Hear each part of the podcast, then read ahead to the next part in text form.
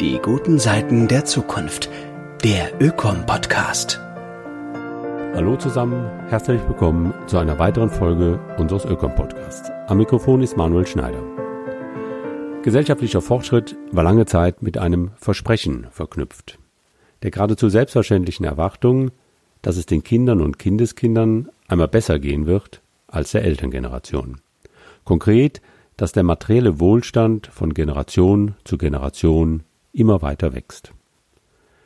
Wir können uns Fortschritt in der Regel nur noch als Wachstum vorstellen. Eine Begrenzung oder gar Abschwächung der Wohlstandsmehrung ist in diesem Konzept eigentlich nicht vorgesehen. Wir leben aber in einer Zeit, in der absehbar ist, dass dieses Versprechen auf eine bessere Zukunft nicht einzulösen sein wird. In der sich abzeichnet, dass, wenn es uns nicht gelingt, auf allen Ebenen rechtzeitig umzusteuern, es den zukünftigen Generationen nicht besser, sondern schlechter gehen wird als den heute lebenden Menschen. Die sich zuspitzende Klimakrise ist nur eine von vielen Krisen, die jedem vor Augen führt, dass unendliches Wachstum auf einem endlichen Planeten ein Ding der Unmöglichkeit ist.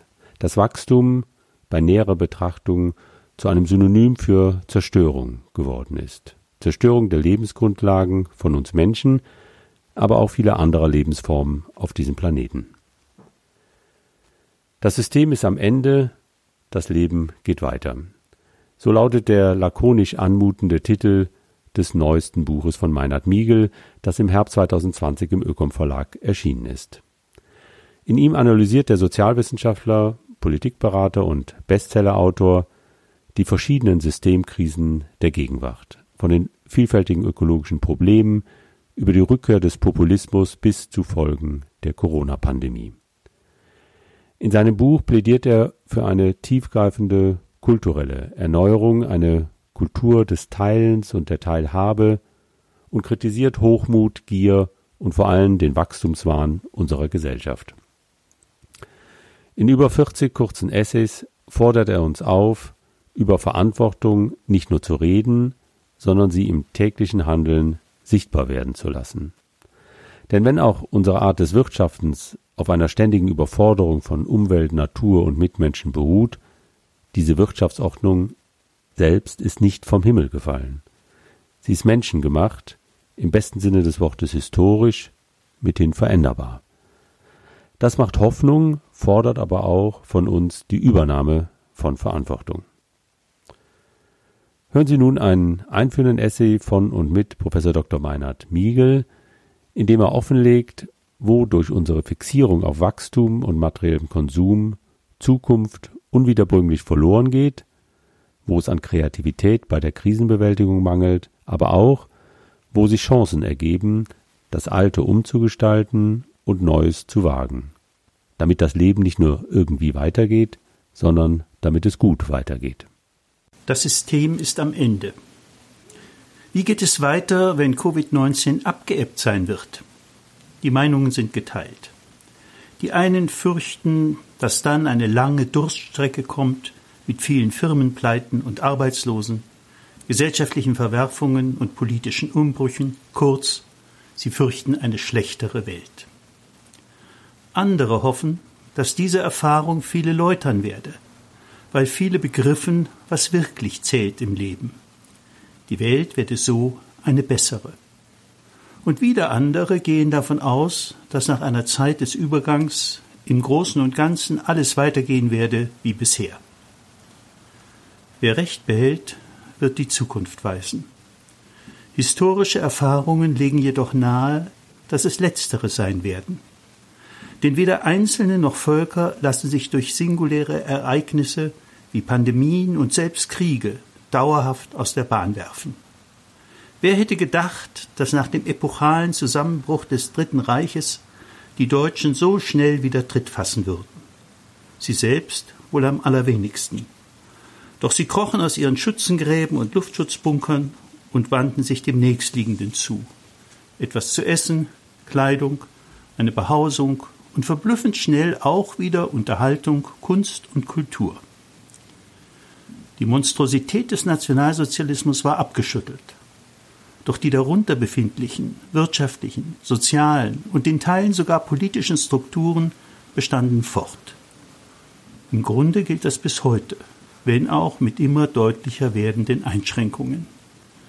Denn das System, nach dem zunächst die sogenannten westlichen Gesellschaften und schließlich der größte Teil der Menschheit angetreten sind, weist unübersehbare Mängel auf, die mit den erprobten Methoden nicht mehr zu beheben sind. Es sind solche schleichenden, oft lange Zeit kaum wahrnehmbaren Veränderungen, die zu den eigentlichen Bruch- und Wendepunkten in der Menschheitsentwicklung führen. So wurde das römische Reich, wie andere Reiche vor ihm, nicht durch Seuchen oder Kriege zerstört. Vielmehr hörte es auf zu sein, als seine geistige Substanz verbraucht war und alle Reformbemühungen ergebnislos blieben. Das Reich war am Ende, aber das Leben ging weiter und ließ eine neue Epoche entstehen. Am Anfang der derzeitigen Epoche stand eine grandiose Idee oder vielleicht richtiger ein bis dahin nicht wirklich verinnerlichtes Lebensgefühl. Der Mensch als Individuum. In einem mühsamen Prozess löste sich dieses Individuum aus seiner Anonymität in der Gruppe und trat damit eine Lawine los. Nunmehr waren es nicht mehr nur einige wenige, die als Angehörige einer hauchdünnen Oberschicht Anerkennung und Privilegien für sich beanspruchten. Hinzu kamen in ständig wachsenden Zahlen Kaufleute und Handwerker, Künstler und Gelehrte und viele andere, die in ihrer Individualität wahrgenommen werden wollten. Das aber erforderte Distinktion. Nachdem während der längsten Zeit die überwältigende Mehrheit in kaum unterscheidbarer Uniformität gelebt hatte, in der Art und Weise, wie sie sich näherte, kleidete oder behauste, sollten jetzt Unterschiede sichtbar werden. Zunächst in kleinen Schritten, später in immer größeren Sprüngen.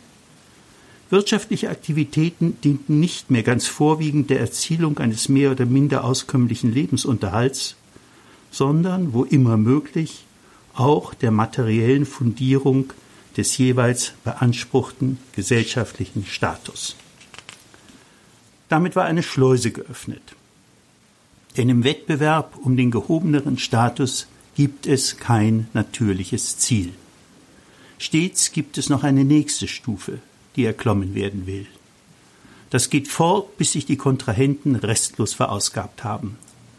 Da müssen neue Ressourcen erschlossen werden, die es ermöglichen, die anderen auszustechen. Das gilt nicht nur unter Individuen. Es gilt mindestens ebenso unter Institutionen und Völkern. Technischer Fortschritt, so ist oft zu hören, sei die wichtigste Quelle materiellen Wohlstands. Vordergründig mag dies zutreffen. Doch dass es diesen Fortschritt überhaupt gibt, hat Gründe, die tief in der Psyche des Menschen wurzeln. Dieser will mit Hilfe des Fortschritts mehr erwirtschaften, als er für seinen eigentlichen Lebensunterhalt benötigt. Seine materiellen Grundlagen sollen wachsen, immer weiter wachsen. Allerdings bedeutete bis in neuere Zeit das Wachstum des einen den Schwund von etwas anderem. Die Vorstellung, dass vieles gleichzeitig wachsen könne, war den Menschen bis in das 19. Jahrhundert hinein fremd. Für sie wuchsen Weideflächen auf Kosten von Wäldern, Siedlungen auf Kosten von Ackerland. Der Reichtum der Minderheit ging gewissermaßen zwangsläufig einher mit der Armut vieler. Das war ehernes Gesetz, und Bertolt Brecht reimte, weil ich so arm bin, bist du reich. Im Prinzip hat sich hieran bis heute wenig geändert. Aber dieses Wachstum auf Kosten von etwas anderem wird seit einigen Generationen überlagert von der Hoffnung, dass an die Stelle von Gewinn und Verlust wiederkehrende Win-Win-Konstellationen treten und nach und nach zu Wohlstand für alle führen würden. Für eine gewisse Zeit schien sich diese Hoffnung zu erfüllen. Die Wirtschaft wuchs und mit ihr der Wohlstand vieler. Grenzen waren nicht in Sicht oder wurden nicht gesehen. Und wo sie doch gesehen wurden, wurde das Gesehene verdrängt. Nur wenige fragten, was braucht der Mensch eigentlich? Was braucht er wirklich? Einer derer, die so fragten, war Ludwig Erhard. Und er beantwortete diese Frage für die Bundesrepublik Deutschland Ende der 1950er Jahre mit Es ist genug. Jetzt wird doppelt so viel erwirtschaftet wie vor dem Krieg. Die meisten lachten über ihn. Zwar hatten sie genug zu essen, ein Dach über dem Kopf und viele weitere Annehmlichkeiten. Aber ihr Statuskonsum war noch nicht gestillt und ist es bis heute nicht. Was braucht der Mensch? Für Milliarden von Menschen ist diese Frage nach wie vor von existenzieller Bedeutung. In den wirtschaftlich entwickelten Ländern darf sie jedoch nicht mehr gestellt werden. Ihre ehrliche Beantwortung würde nämlich die historisch gewachsenen Strukturen von Wirtschaft und Gesellschaft zum Einsturz bringen. Statt einer ehrlichen Antwort ist deshalb nur zu hören, die Wünsche und Begierden der Menschen sind unendlich und deshalb muss es unendlich weitergehen wie bisher. Das faktische Verhalten vieler scheint diese Einschätzung zu bestätigen. Im Laufe der Jahrzehnte wurden die Behausungen immer größer und komfortabler, die Automobile schwerer und schneller, die Urlaubsreisen weiter und aufwendiger. Auch an Essen, Kleidung und Unterhaltung wird in den Wohlstandsländern nicht gespart. Jährliche Einkommenserhöhungen sind zur Routine geworden.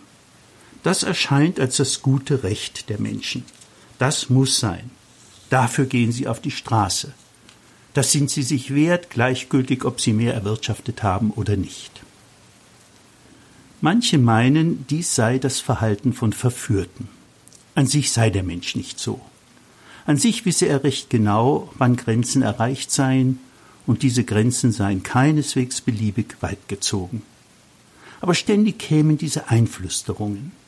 Das musst du haben und jenes. Du willst doch mithalten mit deinen Verwandten, Freunden und Bekannten, den Arbeitskollegen und Nachbarn. Womit willst du denn am Stammtisch oder auf der Party Eindruck machen? Was hast du denn da zu bieten? Die These vom Verführtsein ist nicht von der Hand zu weisen. Ebenso wenig von der Hand zu weisen ist allerdings auch, dass sich viele liebend gern verführen lassen, ja geradezu danach lechzen. Konsum ist für sie eine oder sogar die Quelle von Glück und mehr Konsum von noch mehr Glück. Ihren Konsum zu drosseln ist deshalb für sie gleichbedeutend mit Glücksentzug. Das geht nicht. Das erzeugt bei ihnen Panikattacken. Auch hierfür liefert die Covid-19-Pandemie eine Fülle von Anschauungsmaterial. Gewiss hat sie über die Gefährdung von Leben und Leib hinaus zahllose Menschen in arge wirtschaftliche Bedrängnis gebracht. Aber zumeist nicht in den Ländern des Westens. Hier genügte die Prognose von Ökonomen, die Wirtschaftsleistung könne auf das Niveau von 2015 oder möglicherweise sogar von 2010 fallen, um alle Feuerglocken zum Schwingen zu bringen. Das darf auf keinen Fall geschehen. Um das zu verhindern, ist fast jedes Mittel recht, auch die Verschuldung von Ungeborenen über Jahrzehnte hinweg. Wir haben uns daran gewöhnt, uns durch eine facettenreiche Kapitalismuskritik von den Folgen unseres eigenen Denkens und Tuns zu exkulpieren. Wie im Garten Eden Eva der Schlange die Schuld daran gibt, den verbotenen Apfel gekostet zu haben, heißt es heute, das kapitalistische System hat uns zu dem gemacht, was wir jetzt sind. Wir selbst sind dafür nicht verantwortlich. Der Gedanke, dass wohl auch das System ist, wie es ist, weil wir sind, wie wir sind, liegt fern. Doch gerade in dieser Einsicht dürfte der Schlüssel zur Lösung vieler Probleme liegen. Das System, sei es das kapitalistische oder irgendein anderes, ist menschengemacht. Diese Feststellung erscheint trivial und ist doch außerordentlich folgenreich. Menschen früherer Epochen legten großen Wert darauf, ihre Ordnungen Stabilität zu verleihen, indem sie sie ausdrücklich als nicht menschengemacht auswiesen. Sie behandelten sie als übernatürlich, als göttlich. Unsere derzeitige Ordnung erhebt diesen Anspruch nicht. Sie ist durch und durch irdisch, ja geradezu banal. Das aber heißt, dass wir, namentlich in einem demokratisch verfassten Gemeinwesen, gemeinsam für die Wirkungen dieser Ordnung unmittelbar verantwortlich sind. und diese Wirkungen sind zwiespältig. Das Positive dieser Ordnung wird seit deren Anfängen in der Renaissance oder noch früher ausgiebig thematisiert und zelebriert. Die Selbstfindung des Individuums, die Flut von Erfindungen und Entdeckungen, die Herausbildung eines Freiheitskonzepts, die allmähliche Zunahme materiellen Wohlstands breiter werdender Bevölkerungsschichten, der steigende Bildungsgrad und anderes mehr, was heute weltweit von Milliarden von Menschen aus einsichtigen Gründen geschätzt wird. Die Segnungen dieser Ordnung sind unübersehbar. Das aber ist wohl auch der Grund, warum ihre Schattenseiten, historisch gesehen, erst spät wahrgenommen und politisch relevant wurden. Zwar wurde schon frühzeitig von unterschiedlichsten Seiten auf die Fülle von Missständen und Mängeln hingewiesen, die dieser Ordnung immanent sind, wobei der Vorwurf der Ausbeutung von Mensch und Natur in vielerlei Zusammenhängen eine hervorgehobene Rolle spielte und spielt. Aber ähnlich wie im Sozialismus wurden alle Unzulänglichkeiten als zwar bedauerliche, aber letztlich unvermeidliche Kollateralschäden auf dem glorreichen Marsch in eine lichte Zukunft angesehen. Wer nicht mitzog, war ein Feind des Fortschritts, wobei Fortschritt von Anfang an weitgehend gleichgesetzt wurde mit einer Zunahme der Gütermenge. Um diese Gütermenge zu kontrollieren und zu manifestieren, wurden ausgefeilte Rechenwerke wie das sogenannte Bruttosozialprodukt entwickelt, die bis heute unser Leben maßgeblich bestimmen. Gewiss sind diese Zahlen aufschlussreich. Über das Wichtigste sagen sie jedoch fast nichts aus. Denn über die wahren Kosten ihrer vermeintlichen Wohlstandsmehrung haben Gesellschaften kaum jemals wirklich Rechenschaft abgelegt. Sie gaben sich mit Milchmädchenrechnungen zufrieden. Es ist die unfassbare Blindheit gegenüber einfachsten Zusammenhängen, die die Welt in eine bedrohliche Schieflage gebracht haben. Nichts und niemand kann auf Dauer mehr verbrauchen, als da ist. Das aber ist die Maxime des heute dominanten Wirtschafts- und Gesellschaftssystems. Doch, du kannst nicht nur, du sollst sogar. Das macht dieses System zu einer Art Fata Morgana, die aus der Ferne vielversprechend ist, sich aber bei Annäherung in nichts auflöst. Wie alle Systeme dieser Art gründet auch dieses auf Versprechungen. Die erste, auch wenn sich die Mehrung von Gütern im Laufe der Zeit ändert, im Prinzip kann sie immer weiter fortgeführt werden.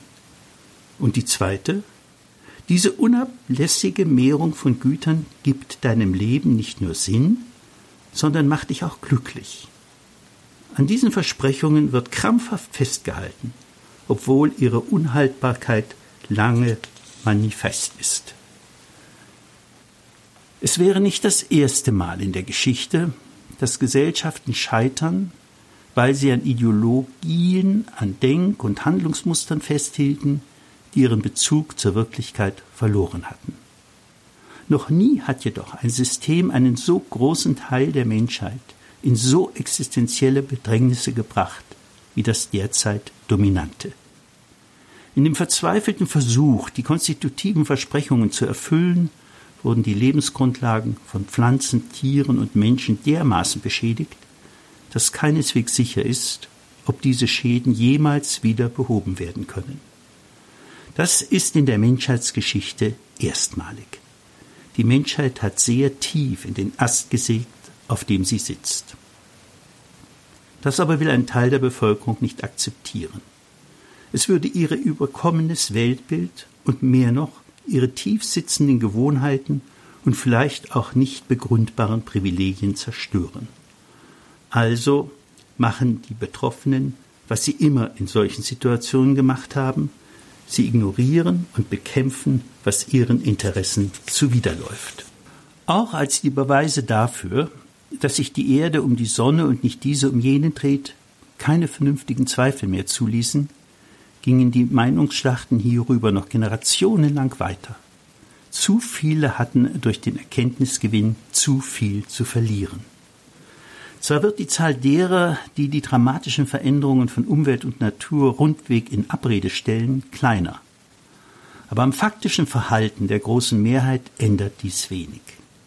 Trotz aller Beteuerungen und Schwüre wird der lebensbedrohliche Lebensstil fortgeführt, gehen Ausbeutung und Raubbau weiter. Jeder Verbesserung steht eine ähnlich große oder sogar größere Verschlechterung gegenüber. Und Politiker, die diesen Befund für Humbug erklären und dazu auffordern, weiterzumachen wie bisher, haben gute Chancen, in hohe und höchste Ämter gewählt zu werden. Damit geht auch das derzeit dominante System, das während vieler Generationen durch Wissenschaft und Technik kraftvoll angeschoben worden ist, den Weg, den solche Systeme in der Menschheitsgeschichte stets gegangen sind. Sie enden aufgrund von Erschöpfung und wohl auch Überdruss. Die Last ihrer Hybris ist zu groß geworden, die Unhaltbarkeit ihrer Versprechungen für jedermann offenbar. Weder vermag dieses System Wohlstand für alle zu bringen, noch alle glücklich zu machen. Zwar sind seine Erfolge beachtlich, aber wie alles sind auch sie flüchtig. Mehr noch, sie wurden mit ungedeckten Wechseln auf die Zukunft erkauft und die sind jetzt fällig. Die Hoffnung auf eine gerechtere Welt hat abermals getrogen. Kaum jemals haben sich Minderheiten so schamlos auf Kosten der Mehrheit bereichert, waren die Ungleichheiten größer als heute. Offenbar ist das System zu Sittlichkeit, und das heißt zugleich zu Nachhaltigkeit, unfähig. In ihm hangeln sich die Menschen von Tagesereignis zu Tagesereignis, und immer mehr bleiben als Enttäuschte zurück. Sie empfinden den Fortschritt, der an sich ihr Lebenselixier sein soll, als kräftezehrenden Leerlauf, der ihre Fragen nach dem Wohin und Wozu nicht mehr zu beantworten weiß. Generationenlang waren die Menschen zuversichtlich, dass es ihnen, ihren Kindern und Kindeskindern bei systemgerechtem Verhalten immer besser gehen werde. Das hat sie weitermachen lassen und nicht selten sogar beflügelt. Worin dieses besser bestehen sollte, wurde nicht weiter hinterfragt. Materielles genügte. Was aber soll sie beflügeln, wenn die Erwartungen auf eine bessere Zukunft schwinden, sich ungelöste Probleme häufen und Antworten auf brennende Fragen ausbleiben? Das Leben geht weiter. Die Menschen müssen erkennen, dass eine Ordnung, die auf ständiger Überforderung von Umwelt, Natur und Mitmenschen beruht, ebenso wenig Bestand haben kann wie eine Ordnung, die auf der Versklavung der großen Bevölkerungsmehrheit gründet, oder einer Ordnung, die den Ausgleich schreiender Ungerechtigkeiten in einem imaginären Jenseits in Aussicht stellt. Auf uns bezogen heißt das, all unser Wirtschaften, unser Produzieren und Konsumieren muss unabdingbar in die Grenzen zurückgeführt werden, die von der Natur im Verbund mit menschlichem Wissen und Können gezogen sind. Das aber heißt vorrangig, für die vorhersehbare Zukunft deutlich weniger materielle Güter. Soll die Gesellschaft von diesen Einbußen nicht zerrissen werden, müssen die, die das können, und das ist in den entwickelten Ländern die breite Mehrheit, substanziell Verzicht üben. Auf globaler Ebene sind es sogar alle, die das unschätzbare Privileg genießen, in solchen Ländern zu leben.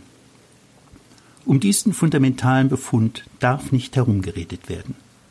Das erschwert nur die unvermeidliche Transformation. In den entwickelten Ländern verfügt die Mehrheit über materielle Mittel, die ohne unzumutbare Härten geschmälert werden können. Wie viel eigenes Feriendomizil ist nötig? Und ist es überhaupt nötig?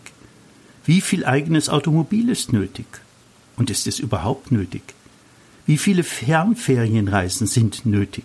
Und sind sie überhaupt nötig? Die Liste von nicht wirklich Nötigem ist lang.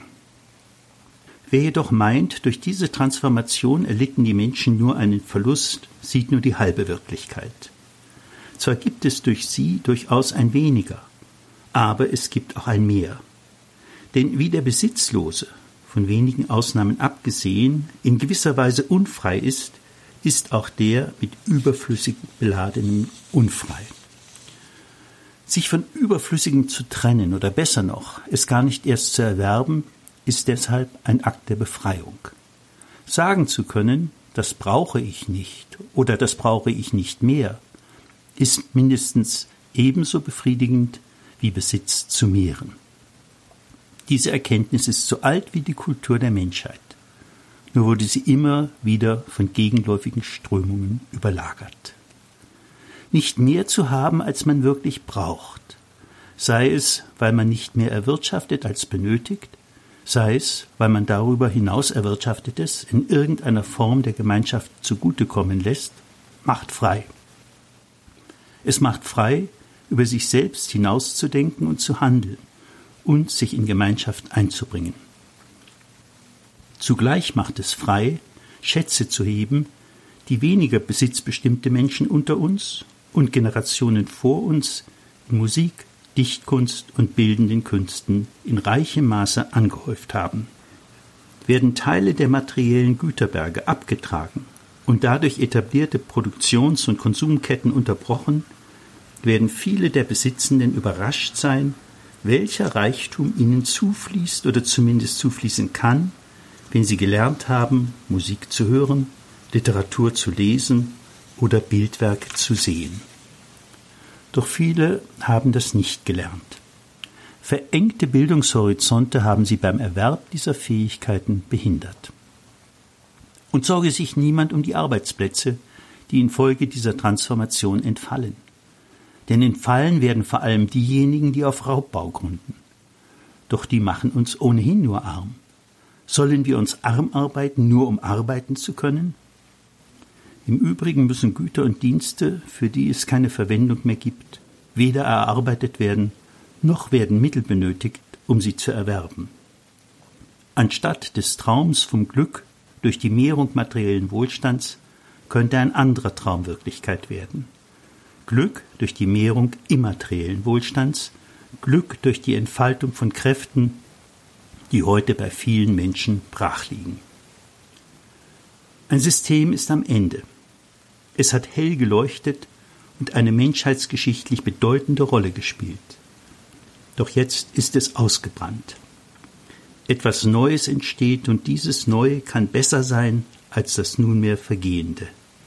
Dieses Neue zu gestalten ist eine Chance, die sich nicht jeder Generation bietet. Die heute lebenden Generationen sollten sie für eine Erneuerung ihrer Kultur nutzen.